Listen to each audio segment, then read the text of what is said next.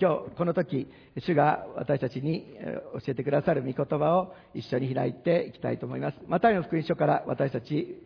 主の恵みを受け取っていますが、私自身、このマタイの福音書を最初からもう一度見ていく中で、本当に主から教えられています。恵みを受け取っています。このマタイの福音書、一番最初に私たちは、アブラハムの子孫というタイトルで私たち受け取りました。えーアブラハムの子孫、イスラエル、そしてまた違法人である私たちも、イエス・キリストを通してこのアブラハムの子孫とされた、そしてユダヤ人の中にあって罪人扱いの修税人、マタイも主ご自身の恵みの中でこのアブラハムの子孫としてその恵みの中に加えられているということを受け取りましたけども、アブラハムの子孫、第一人者は誰でしょう？一人挙げるとするならば、それはイエス・キリストです。あなたを通して地上のすべての民族が祝福されると、アブラハムが選ばれたのはイエス・キリストをこの地にもたらすためです。本当の意味で私たちが注目すべきアブラハムの子孫、イエス様に栄光がありますように。アメン。そしてまた私たちは、イエス様のお父さん、ヨセフ、正しい人ということでタイトルをつけて学びました。ヨセフは正しい人であり、その旧約聖書の教えを受け取って、でもその立法の精神を受け取って、えー自分の言い名付けである、婚約者である、えーマリアが妊娠した時にも、怒りに任せて裁くのではなくて、立法の精神である憐れみを選択しました。本当にヨセフは正しい人でした。でもそのヨセフの正しさをもたらしたのは誰でしょうか？ただ一人正しいお方はイエス・キリスト、このお方以外にはありません。イエス様ご自身、私たちも正しいお方、このお方の恵みの中に入れられています。また私たちは東野博士のその礼拝の姿勢の中から命がけの礼拝者となるということを受け取りました。東野博士たちは本当に多くの犠牲をもって命がけの礼拝を、すべてを捧げる礼拝を、違法人の中から第一人者として私たちの先駆けとしてイエス様を礼拝しました。ユダヤ人の王を礼拝しました。でもこの命を懸けた礼拝をしてくださった、そしてまた礼拝の道を開いてくださったのは誰でしょう？イエス・キリストです。命がけの、命を懸けて私たちに礼拝の道を用意してくださったイエス様に栄光がありますように。今日もマタイの福音書を見ながら、今日はバプテスマのヨハネが出てきますけれども、バプテスマのヨハネにも目を留めますけれども、私たちの注目の中心はイエス様、このお方です。一緒に御言葉を朗読してまいりましょう。マタイの福音書の3章の1節から交互に兄弟姉妹と御言葉を朗読していきたいと思います。ただし、このオンラインで参加しておられる方々のために、この音声が届く必要がありますので、え今日、えちょっとボランティアをお願いしたいと思います。えちょっと最初は伊沢先生お願いしてよろしいでしょうか。えー皆さんの代表ということで、言葉の朗読、偶数節をお朗読いただけるでしょうか。では、御言葉の朗読を3章の1節から17節まで。その頃、バプテスマのヨハネが現れ、ユダヤの荒野で教えを述べていった。悔い改めなさい。天の御国が近づいたから。この人は預言者イザヤによって荒野で叫ぶ者の声がする主の道を用意し主の通られる道をまっすぐにせよと言われたその人であるこのヨハネはラクダの毛の着物を着、腰には革の帯を締め、その食べ物は稲子と野蜜であった。さてエルサレムユダヤ全土ユダヨルダン川沿いの全地域の人々がヨハネのところに出て行き自分の罪を告白して、ヨルダン川で彼からバプテスマを受けた。しかしパリサイ人やサドカイ人が大勢バプテスマを受けに来るのを見たとき、ヨハネは彼らに言った。マムシの生たち、誰が必ず来る見怒りを逃れるように教えたのか。それなら悔い改めにふさわしい実を結びなさい。我々の父はアブラハムだと心の中で言うような考えではいけない。あなた方に言っておくが、神はこの石ころからでもアブラハムの子孫を起こすことがおできになるのです。斧もすでに根の根元に置かれています。だから良い実を結ばない木は皆切り倒されて火に投げ込まれます。私はあなた方が悔い改めるために水のバプテスマを授けていますが、私の後から来られる方は私よりもさらに力のある方です。私はその方の履物の脱がせてあげる値打ちもありません。その方はあなた方に精霊と人のバプテスマをお授けになります。手に美濃を持っておられ、ご自分の脱穀場を隅々まで清められます。麦を蔵に収め、殻を消えない火で焼き尽くされます。さてイエスはヨハネからバプテスマを受けるためにガリラヤからヨルダンにお付きになり、ヨハネのところに来られた。しかし、イエスは、ヨハネはイエスにそうさせまいとして言った。私こそあなたからバプテスマを受けるはずですのに、あなたが私のところにおいでになるのですか？ところがイエスは答えて言われた。今はそうさせてもらいたい。このようにして全ての正しいことを実行するのは私たちにふさわしいのです。そこでヨハネは承知した。こうしてイエスはバプテスマを受けてすぐに水から上がられた。すると天が開け、神の御霊が鳩のように下って自分の上に来られるのをご覧になった。また天からこう告げる声が聞こえた。これは私の愛する子。私はこれを喜ぶ。アーメン。御言葉の朗読を感謝いたします。今日、皆さんのレジュメに、えお手元にレジュメが配られていると思いますが、今日はタイトルとして、え謙遜な先駆者として、謙遜な先駆者を目指して生きるというタイトルで、バプテスマのヨハネのこの箇所から御言葉を共に受け取ってまいります。え今日、この最初に、えーマタイの3章の一節のところで、その頃、バプテスマのヨハネが現れと書かれてありますけども、その頃と書かれてありますが、このマタイの福音書2章はイエス様の出生の記事ですので、この3章のバプテスマのヨハネ、イエス様の公の生涯の最初ということは、この2章と3章の間に30年の隔たりがあるということを覚えたいと思います。そしてイエス様はこの期間も人として歩まれて、そして、えこの家業を助けておられたへりくだりの器であるということを覚えたいと思います。そして、この神の言葉がヨハネの上に下ったというふうに他の福音書の箇所には書かれてありますけれども、ヨハネが突き動かされたのは神の言葉が霊感によって宿り、ヨハネは突き動かされて福音を語っていきました。そして、その神の言葉はこの時と書かれてあるこのマタイの3章1節その前はいつかというと、マラキ書です。マラキ書のところから400年も経って、この時がやってきました。そしてその間にも神様のご計画は前進していることを主にあって心から感謝いたします。私たちの人生の中においても、この世界の動きの中にあっても、いつまでかと待たされる時がありますが、この時は必ずやってきます。私たちの時ではなく、主の時が必ずやってきます。そして主ご自身のご計画が、神の言葉が、このバプテスマのヨハネを突き動かしていきました。そして、主イエス様ご自身がこの地に来られ、ユダヤ人の王、世界の王として本格的な働きを始められる前に、イエス様ご自身は先駆者であるバプテスマのヨハネを使わされました。このバプテスマのヨハネは、イザヤ書40章のところで書かれてある、このイザヤ書40章、昨年の私たちの教会の御言葉でしたけれども、そこで書かれてある、荒野で叫ぶ者の声として用いられました。主の道を用意する者として、バプテスマのヨハネは用いられました。バプテスマのヨハネは、イスラエル王国が立て直されるために、主ご自身がメシアなる方を使わせてくださる。そしてその方が来る前に悔い改めなさいというメッセージを語るために使わされました。このバプテスマのヨハネはユダの荒野でクムランという洞窟、イスラエル旅行で行った方おられると思いますけれども、そのクムランの洞窟において、えー禁欲的な生活を、共同生活をしながら、メシアがすぐ来られるという終末論、この主ご自身がもう来られるというその中にあって、彼らは共同生活をするユダヤ教のエッセネ派という一派に属していたと言われています。このエリ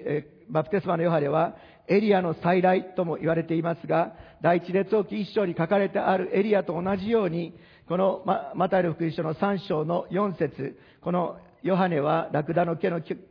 物を着、腰には川の帯を締め、その食べ物は稲子と野蜜であったと書かれてある。これは預言者イザヤと同じ姿ですけれども、そのように彼は活躍しました。でも彼の役割は、マラキ書4章の5節に約束されている、主の大いなる恐ろしい日が来るその前に、私は預言者エリアをあなた方のところに使わす。彼は父の心を子に向けさせ、この心を父に向けさせる。私が災いでこの地を滅ぼさないためであるという約束の予言の成就として、エリアの再来としてバプテスマのヨハネは来ました。そして悔い改めなさい。神の国、つまりメシア、イエス様が来られる時が近いから、だから悔い改めてメメシアなる神に立ち返りなさいという悔い改めのメッセージをしました。自分中心の生き方から方向転換し、神中心の生き方に立ち返るように、そのようなメッセージを通して彼の力強い大胆なメッセージは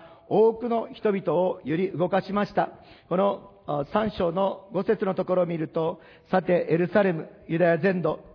ヨルダン川沿いの全地域の人々がヨハネのところに出て行きと書かれてありますので、このヨハネの出現を通して、このユダヤ全員地域にリバイバルが起こっていきました。悔い改めて主の前に立ち返りなさい。そのような役割を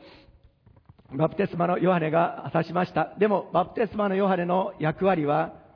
先駆者として後から来られる本体であるイエス様に目を向けさせることでした。主はことをなされる前に必ず先駆者を使わされます。イエス様十二弟子も選ばれましたけれども、二人一組で使わされました。先駆者として使わされました。主ご自身は私たち主の教会を主が再び来られるその前に私たちを先駆者として悔い改めなさい。イエス様が来られるのが近いからとこの終わりの時代置いてくださっていることを覚えて主に感謝しようではありませんか？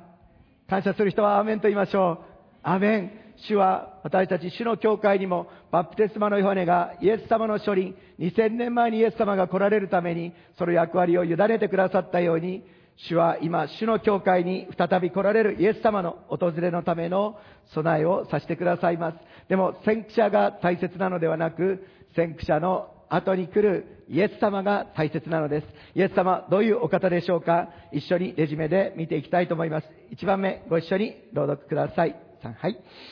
イエス・キリストは私たちの模範として歩み通されたお方です。イエス様は言われました。すべての正しいことを実行するのは私たちにふさわしいとイエス様は言われました。このイエス様の公の働きをする。イエス様がメシアとしてその働きをする。30歳になった。これからこの地の救いのためにその働きをしていこうという時に、イエス様はまず、バプテスマのヨハネから洗礼を授け授けてもらうために、バプテスマのヨハネのところに自ら出かけていきました。バプテスマのヨハネの、バプテスマのヨハネという名前の由来、仲介書の一つには有力な説として、その当時のバプテスマ、心霊というのは、水に浸されるというのは、このユダヤ人の人々が神の教えに立ち返ること、そしてまた違法人が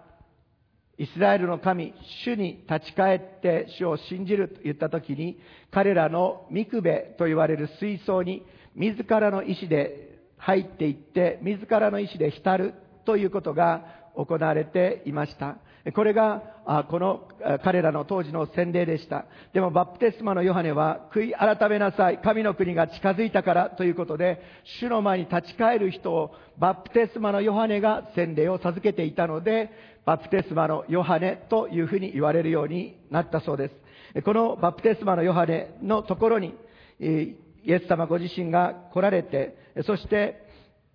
この多くの人、ごめんなさい、この多くの人たちが来て、悔い改めてバプテスマを受けました。ユダヤ人の多くの人たちは宗教的な立場にある人たちが来ました。ユダヤ人は私の父は、私の先祖はアブラハムだという、そのような自分の血縁で救われると勘違いをしていた人たちは、主の前に悔い改めて、イエス様を信じて立ち返ることが必要である、主を信じて立ち返ることが必要であるということを覚えて、主の前に悔い改めました。宗教的に熱心な人たちは、宗教的儀式をしてるから、立法を守り行っているから救われると勘違いしていた人たちも、バプテスマのヨハネのところに来て悔い改めました。そうではなくて、主を信じる者が信仰によって救われることを信じて、悔い改めて、主ご自身を信じて立ち返りました。でも、イエス様ご自身がこのバプテスマのヨハネのところにやってきたとき、バプテスマのヨハネはびっくらこきました。本当にびっくりして腰を抜かしたと思います。このバプテスマのヨハネは罪ある彼自身悔い改めなければならない人間でした。でも、罪なき神の子羊であるイエス様が、悔い改める必要のないイエス様が、バプテスマのヨハネのところに来て洗礼を施してくださいと言ったからです。イエス様はこの時に全ての正しいことを実行するのは私たちにふさわしいと言われました。正しいということは、ギリシャ語で理解をすね、皆さんのレジュメにも書かせていただきましたが、神の義という意味がある聖書の大切な言葉です。この後もマタイの福音書5章、マタイの福音書6章の中心になってくるのは、この神の義です。神の正しさです。でもこの神の義、神の正しさ、どのようにしたら誰が神の前に立つことができるのでしょうかある人たちは、私も以前そのような勘違いの中にありましたけれども、旧約聖書は立法を守り行うことによって救われ、新約聖書はイエス・キリストの十字架の恵みによって救われるというふうに勘違いしている人がいますけれども、それは誤りです。旧約聖書の人は立法を守り行うことによって救われることはありません。そんなことは聖書にどこも書いてありません。彼らは、あがなわれた、追越の子羊の血によってエジプトからあがなわれたので、神の立法、神の約束、言葉が与えられて、神の国の祝福を味わうための神の国の法律が与えられて、彼らは祝福されていくこととなったわけです。この旧約聖書は、神の立法を守り行うことによって救われるというのは大きな誤解であり、旧約時代もこのやがて来られるメシアなるイエス・キリストを一方的な救い、自分には自分で救うことをできない。ただ、一方的に私たちを救ってくださるメシアが来られるということを信じて待ち望んだ人たちが旧約時代においても救われたのです。神の義、それはただ一つだけです。それはイエス・キリストです。立法は人々に罪の罪人であることを認めさせるための養育係であると聖書の中に書かれてあります。罪を犯したことがない神の御子イエス・キリストが立法を完全に守り行い、そしてまた十字架の上で私たち全人類の罪の身代わりとなって、その贖いを成し遂げてくださいました。だからこそ今、誰が正しい人でしょう？イエスを主と信じる者が正しいと認められて、そしてその人たちは何をするでしょう？マルコの福音書16章に書かれてあります。イエスを主と信じてバプテスマを受ける者は救われます。信じてバプテスマを受けた人は手を挙げましょう。アメン。義と認められています。イエス様が通られた正しい道を私たちも通って救われたことを心から感謝いたします。この御言葉を一緒に朗読しましょう。ローマ書の3章の21節から26節ここに書かれてあるように、主イエス様ご自身がただ一人義なるお方です。ローマ書3章の21節から26節ご一緒に3、はい。しかし、今は立法とは別に、しかも立法と預言者によって明かしされて、神の義が示されました。すなわちイエス・キリストを信じる信仰による神の義であって、それはすべての信じる人に与えられ、何の差別もありません。今日私のすいません、朝からの感動のポイントなので、もう一、もう一回、この、何の差別もありませんって、もう一度一緒に読みましょう。さはい。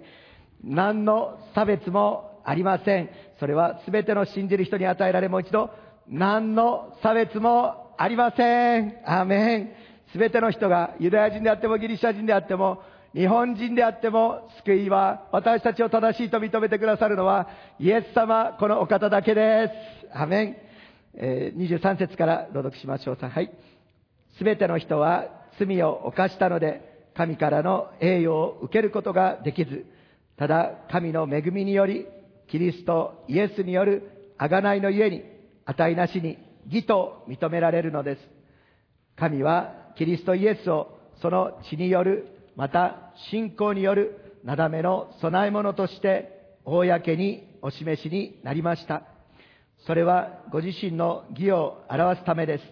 というのは今までに犯されてきた罪を神の忍耐をもって見逃して来られたからです。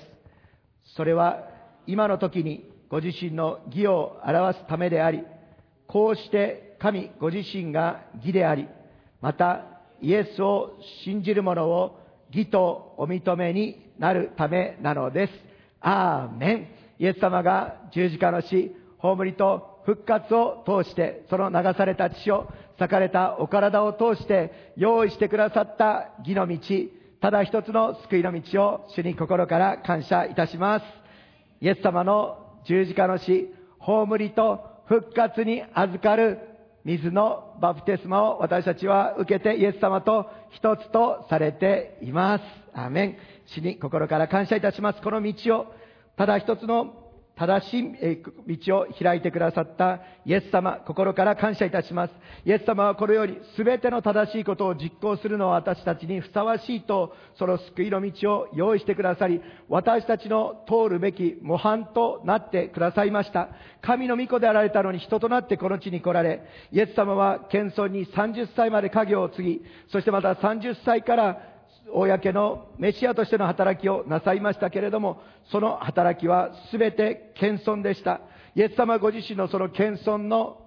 働きの原動力はどこにあるのでしょうか今日私たちは御言葉を朗読しました。それはイエス様ご自身に注がれている父なる神様からの愛と信頼でした。イエス様が洗礼をお受けになり、すべての正しいことを実行して、救いの道を用意するために来られたイエス様が、そのメシアとしての役割を主の前に受け取ったその時に、天からこう告げる声が聞こえました。3章17節これは私の愛する子、私はこれを喜ぶ。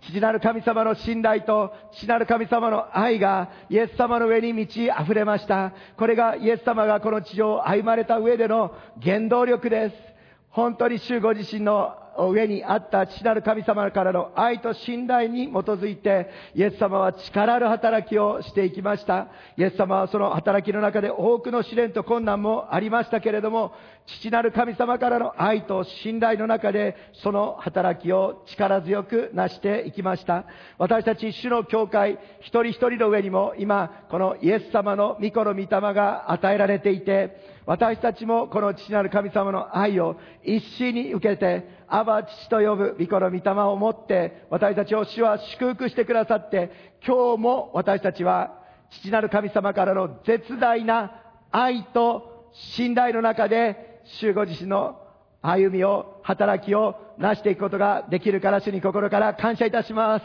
感謝する人はアーメンと言いましょう。アメン。その祝福が、その愛が注がれています。イエス様の謙遜。私たちがこの地を謙遜に歩むモデルはイエス様です。そしてまた、その原動力は父なる神様の愛です。ご一緒にピリピ2章の3節から11節の御言葉を朗読してまいりましょう。ご一緒に3、はい。何事でも自己中心や虚栄からすることなく、へりくだって互いに人を自分よりも優れたものと思いなさい。自分のことだけでなく他の人のことも顧みなさい。あなた方の間ではそのような心構えでいなさい。それはキリストイエスのうちにも見られるものです。キリストは神の見姿であられる方なのに、神のあり方を捨てられないとは考えず、ご自分を無にして使える者の姿をとり、人間と同じようになられました。人としての性質を持って現れ、自分を卑しくし、死にまで従い、実に十字架の死にまでも従われました。それゆえ神はこの方を高く上げて、すべての名に勝る名をお与えになりました。それはイエスの皆によって天にあるもの、地にあるもの、地の下にあるもののすべてが膝をかがめ、すべての口がイエス・キリストは主であると告白して、父なる神が褒め称えられるためです。一緒に告白しましょう。イエス・キリストは主です。三杯。イエス・キリストは主です。父なる神様が栄光を受けてくださっていることを心から感謝いたします。第2番目、ご一緒に朗読しましょう。イエス様、私たちの模範、このお方は第2番目3杯。イエス・キリストは精霊と人のバプテスマを授けるお方です。バプテスマのヨハネはイエス様の先駆者でした。そしてバプテスマのヨハネは私は水のバプテスマを授けていますが、この方はあなた方に、えー精霊と人のバプテスマを授けますと宣言しました。イエス様はイエス様を信じて悔い改めて神の国に入るすべてのものに約束としての賜物としての精霊を与えてくださいました。精霊様は助け主です。私たちイエス様を主と信じるためにも精霊様が私たちのうちに働いていてくださることを心から感謝いたします。イエス様を信じる私たちに罪について義について世にその過ちを認めさせるのも精霊様でありすべてのことを教えてくださるのは精霊様です。精霊様でなければ先ほども語られた時に私たちはイエス様を愛したいと思ってもイエス様を知ることはできません。精霊様が教えてくださることを感謝いたします。その精霊はイエス様を信じるすべてのものに与えられていますけれども、それだけではなくて、イエス様は精霊のバプテスマを与えると約束してくださいました。このバプテスマ、バプティゾーという言葉が聖書の中で使われていますけれども、そのバプテスマという言葉は、えーそれは浸す、投げ込む、溢れる、圧倒する、すべてを覆うという意味があります。え昨日このメッセージ準備のために自分の家のお風呂でやってみました。お風呂に全身浸かりました。今この体重なのでお水がだいぶ溢れました。でもそれにもかかわらず全身浸るということなので、もう少し頑張って潜ってみましたけれども、このバプテス、バプティゾー、バプテスマの第一は浸す、そしてまたそこに投げ込む、そしてそこから溢れていくという意味があります。ヨハネ7章に私を信じる者は聖書が言っている通り、その人の心の奥底から生ける水の川が流れ出るようになります。バプテストババプテスマのその恵みは、その人だけにとどまることはありません。その油注ぎは、他の人の祝福となって流れていきます。去年の秋に、ゆか先生の上にオリーブオイルを注ぎました。覚えておられる方多いと思うんですけど、反響は2つありました。羨ましいという、私も油注ぎを受けたいという反応でした。もう一つの反応は、もっと現実的な姉妹たちの反応でした。あの洋服どうなりましたでした。一着は第二礼拝の方は残念ながら匂いプンプンで着れなくなってしまいました。本当にその油注ぎは頭から全身を覆い、衣まで流れ滴り、そしてその匂いは部屋中に満ち溢れて、ああ、本当に主がおられるのだ。主ご自身は素晴らしいお方なのだというキリストの香りが、その油注ぎを通して他の人の祝福となる。それがバプテスマの目的です。バプテスマの目的は私たちだけのためのものではありません。主の栄光のために、そして他の人たちが祝福されるために、主は私たちを祝福してくださっているから心から感謝いたします。そして今日も精霊の助け、精霊の導き、主を知ることができる。そしてその特徴はたくさんありますけれども、今日一つのことだけ語りたいと思いますけれども、使徒の働きの一章八節、先週も開かれましたが、なんと書かれてあるでしょう。精霊があなた方の上に臨まれるとき、あなた方は力を受けます。精霊がどこでもよかったと思うんですが、上にと書かれてあります。ギリシャ語ではエピという言葉が使われており、精霊が望まれるバプテスマの時に大切な言葉です。精霊が望まれるのは私たちの上です。そして、使徒の働きの2章の1節から4節の御言葉を朗読いたします。五巡節の日になって皆が一つところに集まっていた。すると突然天から激しい風が吹いてくるような響きが起こり、彼らのいた家全体に響き渡った。一緒に読みましょう。また炎のような分かれた舌が現れて、一人一人の上にとどまった。ここにもエピ、上にが出てきます。えー、もう、えー、そして4節すると皆が精霊に満たされ、御霊が話させてくださる通りに他国の言葉で話し出したと書かれてある通り、精霊があなた方の上に臨まれるとき、あなた方は力を受けて、バプティゾー、浸されます、満たされます、そして圧倒されます。そしてそれはあなたから他、神様の栄光と他の人の祝福となって流れていきます。それは頭に注がれる油です。他の人の祝福のためです。そしてなぜ頭なのでしょうか？この4月以来私たちは受け取っています。私たちに新しい契約と言われたら何でしょう？王が変わったのです。私たちの教会の頭はイエス様です。そしてイエス様の身思い通りに御霊様は教会を、私たちを導いてくださるから、御霊によって歩みなさいと、主ご自身は私たちを励ましてくださるから心から感謝いたします。だからこそ私たちは精霊が私たちの上に下ります。頭なる主の思いが私たちに与えられます。そしてそれは頭だけではなくて私たちの腹に下り、それは泉となって湧き上がり、主ご自身の栄光のために、他の人の祝福のために私たちは用いられていくから心から主に感謝いたします。そのためのバプティゾー、そのためのバプテスマがすでに注がれています。そして求めるものにはさらに豊かに満ち溢れます。そして主の教会、主の前に今この季節立っています。私を用いてください。アメン。そして主ご自身はその明け渡しの器をバプティソ、精霊の満たしで満たしてくださって、溢れさせてくださって、圧倒させてくださって、主ご自身のご計画のために必ず成就する神の言葉が私たちを通して力を持ってこの地になっていくように、主ご自身は私たちに精霊のバプテスマを豊かに注いでくださいます。信じる人はアーメンと言いましょう。アーメンアーメンそれだけではなくて、主ご自身は私たちを統治、支配してくださり、私たちの統治しにくい、ヤコブ書に書かれてありますけども、私たちの舌は誰にも統治できない、支配できない悪であると書かれてありますけども、主ご自身がこの舌を言語中枢を支配してくださって、マルコ16章、イエス様を信じる者は、精霊のバプテスマを受けて、新しい言葉を語ります。そして2章の一節では他国の言葉を語ります。そしてその後は威厳を持って精霊のバプテスマに満たされた一つの印として、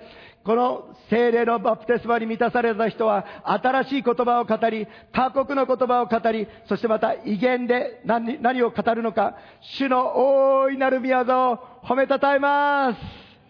イエス様はなんて素晴らしいお方でしょうか。イエス様が成してくださった十字架の宮沢を褒めたたえるように、主は私たちに褒めたたえ、褒めたたえ、褒めたたえ続けるように、そして御霊なる主との交わりの中で、霊において私たちが神の御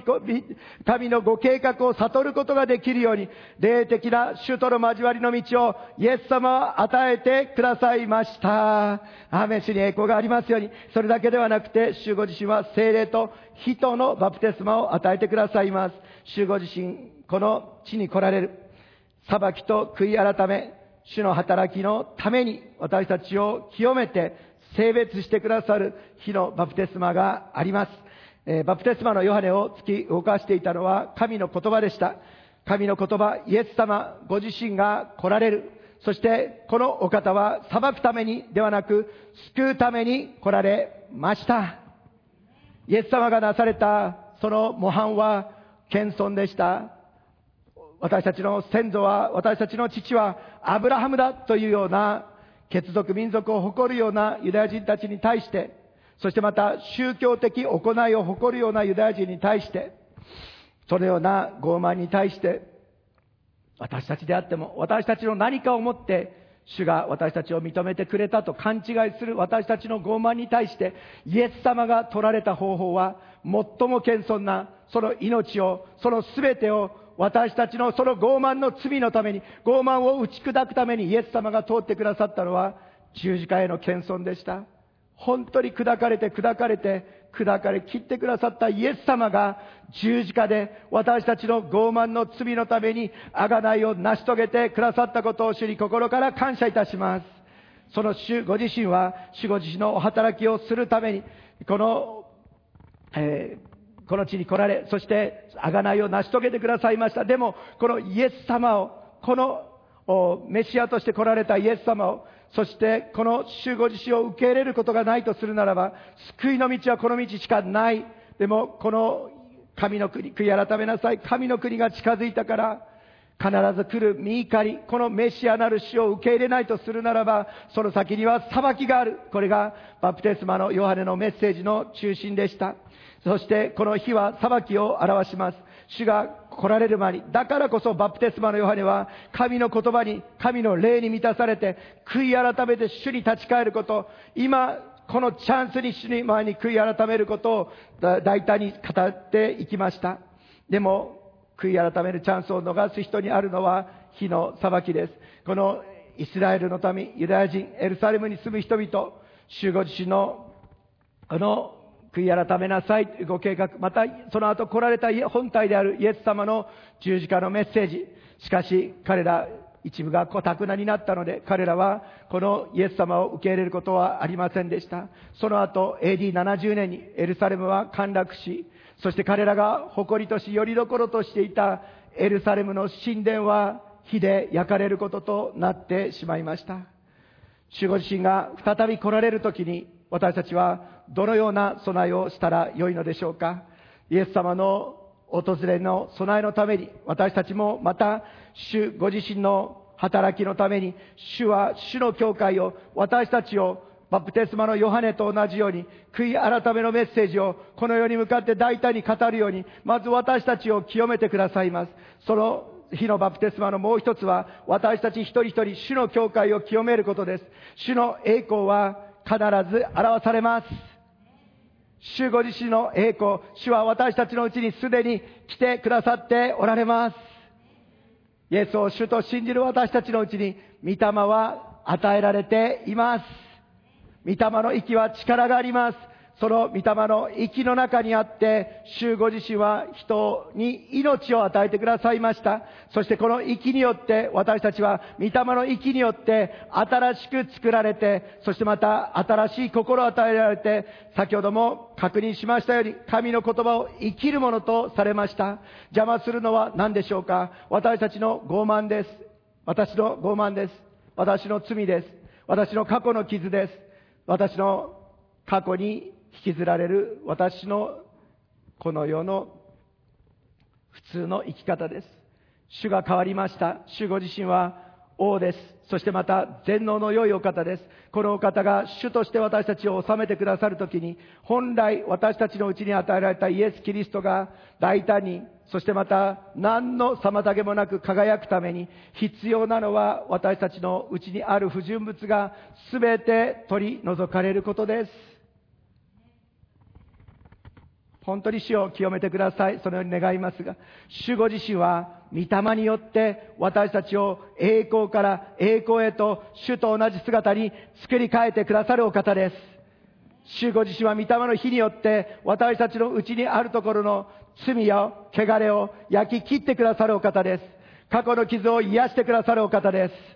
そして私たちが主ご自身は素晴らしいお方であることを、そしてまた主ご自身が来られる前に悔い改めてこのお方だけに立ち返るようにと大胆に宣言するようにと私たち一人一人を主の教会を整えてくださるお方だから主に心から感謝いたします。精霊のバプテスマ、火のバプテスマを通して、主ご自身は私たち主の教会を清めてくださって、バプテスマのヨハネと同じように、悔い改めなさい。神の国が近づいたからと大胆に他の人の祝福のために私たちを清めて、そしてまた満たして用いてくださるから主に心から感謝いたします。今、兄弟姉妹、それぞれ使わされているところにおいて様々な戦いがあると思います。でも主ご自身はイースターの時に受け取ったように、この世にあっては困難があります。しかし勇敢でありなさい。私はすでに世に勝ったからである。アメン。その主が御霊によってそれぞれ使わされている家庭、学校、職場に共にいてくださいます。そしてイエス様を信じるがゆえに通される戦い、試練の中にあって、その時こそ、御霊様は共にいてくださって、力を与えてくださって、励ましてくださって、その試練や問題、迫害を乗り切れる力を与えてくださるお方です。火のように私たちの上に燃えて、その、私たちにやってくる、その試練を、打ち破ってくださるお方です。御言葉を朗読していきましょう。第一ペテロ4章の12節から14節の御言葉です。ご一緒に3、はい。愛する者たち、あなた方を試みるために、あなた方の間に燃え盛る火の試練を何か思いがけないことが起こったかのように、驚き、怪しむことなく、むしろキリストの苦しみに預かれるのですから、喜んでいなさい。それはキリストの栄光が現れる時にも喜び踊るものとなるためです。もしキリストの名のために非難を受けるなら、あなた方は幸いです。なぜなら栄光の御霊、すなわち神の御霊があなた方の上に留まってくださるからです。ここにもあなた方の上に留まっていてくださり、私たちを浸し満たしてくださり、私たちを圧倒してくださって、私たち肉の力ではできないことを、御霊なる主はしてくださるから、心から感謝いたします。主に栄光がありますように、第3番目、最後のポイント、ご一緒に3、はい。主の教会は、主のご再臨の道備えをする先駆者として、謙遜に使えます。アーメン。バプテスマのヨハネは荒野で叫ぶ者の声でした。主の道を用意するために使わされたものでした。バプテスマのヨハネが重要なのではなくて、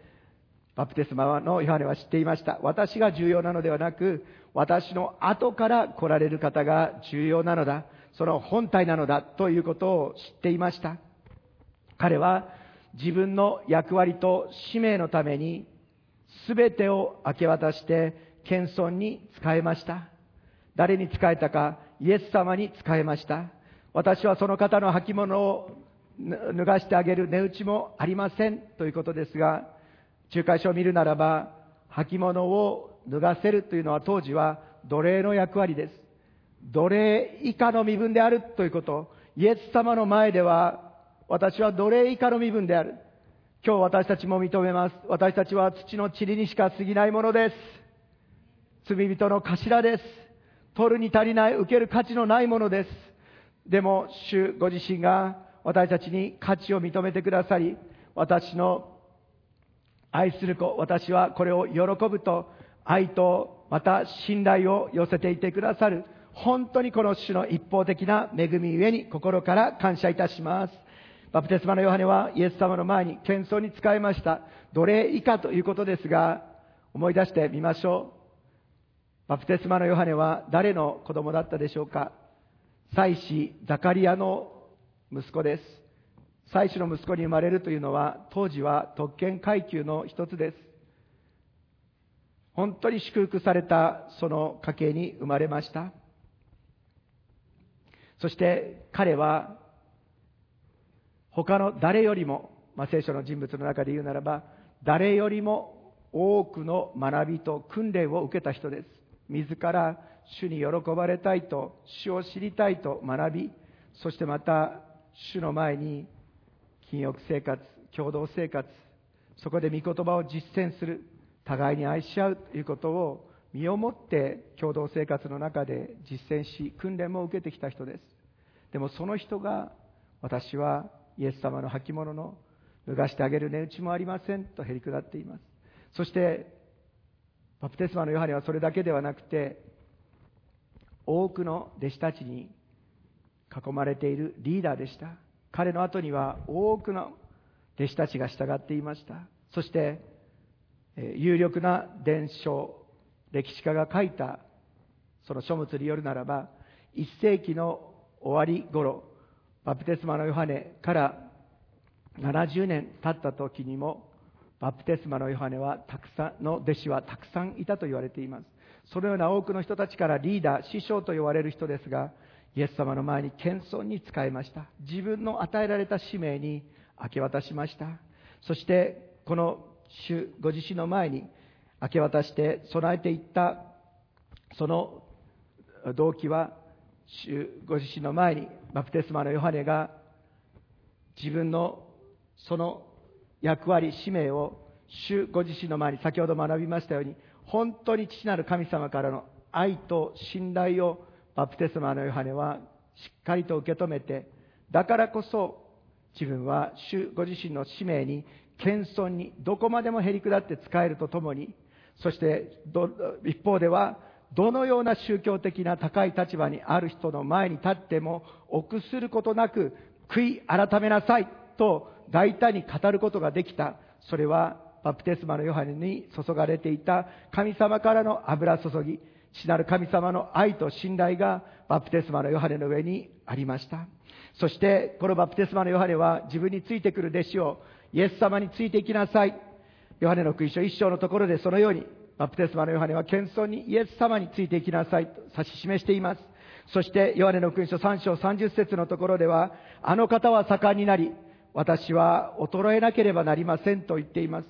先駆者としての役割です私はますます衰えあの方はますます盛んにならなければならない。あの方は盛んになり、それが先です。あの方が盛んになり、イエス様が盛んになり、私は衰えなければなりません。これは私たち主の教会においても、私たちの何かが、私たちの兄弟姉妹、また教会、人間の何かが、教会の中で目立つのではなくて、主イエス様だけがますます主権を取って栄光を表してくださることを求めます。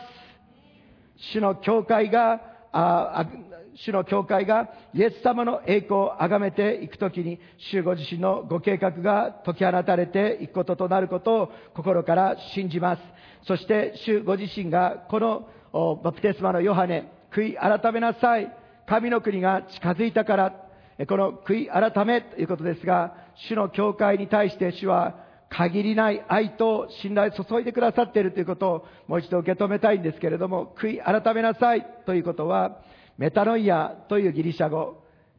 シューブというヘブル語が使われていますが、両方とも主に立ち返る、方向転換するという意味が含まれています。ちょっと皆さん方の方向から主の方向に、えメタノイアしてみます。方向転換してみます。こういうことです。えこの180度、360度ではありません。180度の方向転換をするということで、主に立ち返るということです。私たちがこの主に立ち返ると言った時に大切なのは、私たちが主の方向に向かって歩み出しているかということが一番大切なことであって、その方向性が大切であって、私たちがこの、もちろん私たちのえー、過去犯した罪、そして過去の傷、そのようなものがなかったわけではありませんけれども、そのようなものと取り組んで、そのようなものと取り組んで、そしてそのことで一喜一憂したり、そのことにずっと取り組まなければならないということは、聖書は語っていません。方向転換しなさい。そのことは、その悔い改めて、イエス様の血潮、そしてまた、御霊と水と血、御霊によって現れていきます。御言葉によって清められていきます。大切なのは方向が変わっているかどうかということです。そして方向が変わって主の方向に歩んでいくならば、主ご自身が主に喜ばれる歩みの中に御霊によって導いてくださり、過去の様々な出来事も、過去の様々な、えー、対応しなければならない事柄も、主ご自身が力を持ってその過去の領域に触れて、贖いを成し遂げてくださいます。すでに2000年前にイエス様が十字架の上で全てを身に負って、贖いを、救いを成し遂げてくださったからです。アーメン。主の恵みを心から感謝いたします。このことをもう少し、えー、わかりやすく話できたらと思うんですが、え、この、先日、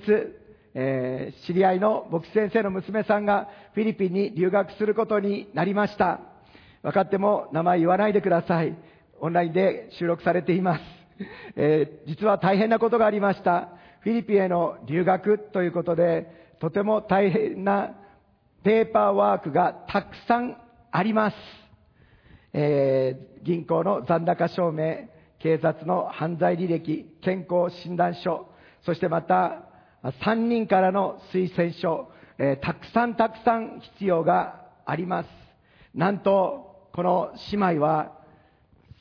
先出発する1週間前まで、なんと、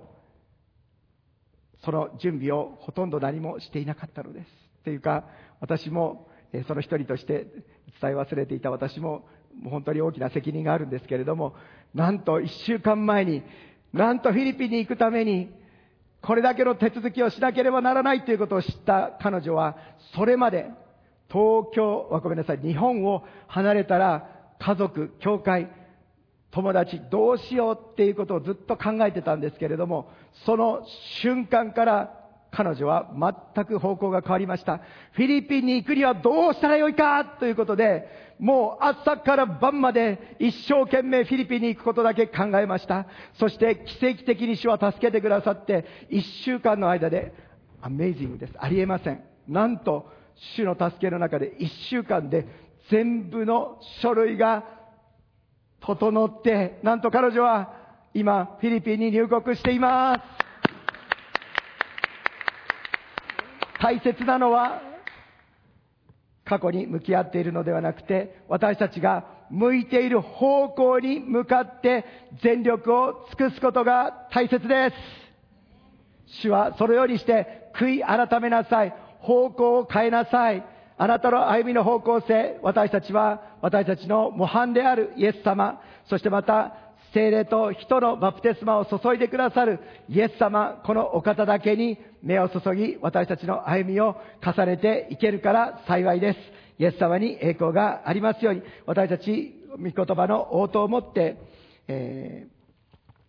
最後に御言葉を朗読、応答をもって御言葉を朗読していきたいと思います。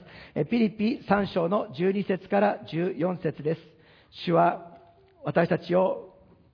招いてくださっておられます。そして主ご自身は主の教会、お一人お一人を通して選びのご計画、バプテスマのヨハネを選んだ主のご計画、主の教会を今選んだそのご計画をこの地に果たされます。私たちも明け渡してまいりましょう。ご一緒に、ピリピ3章の12節から14節ご一緒に3杯。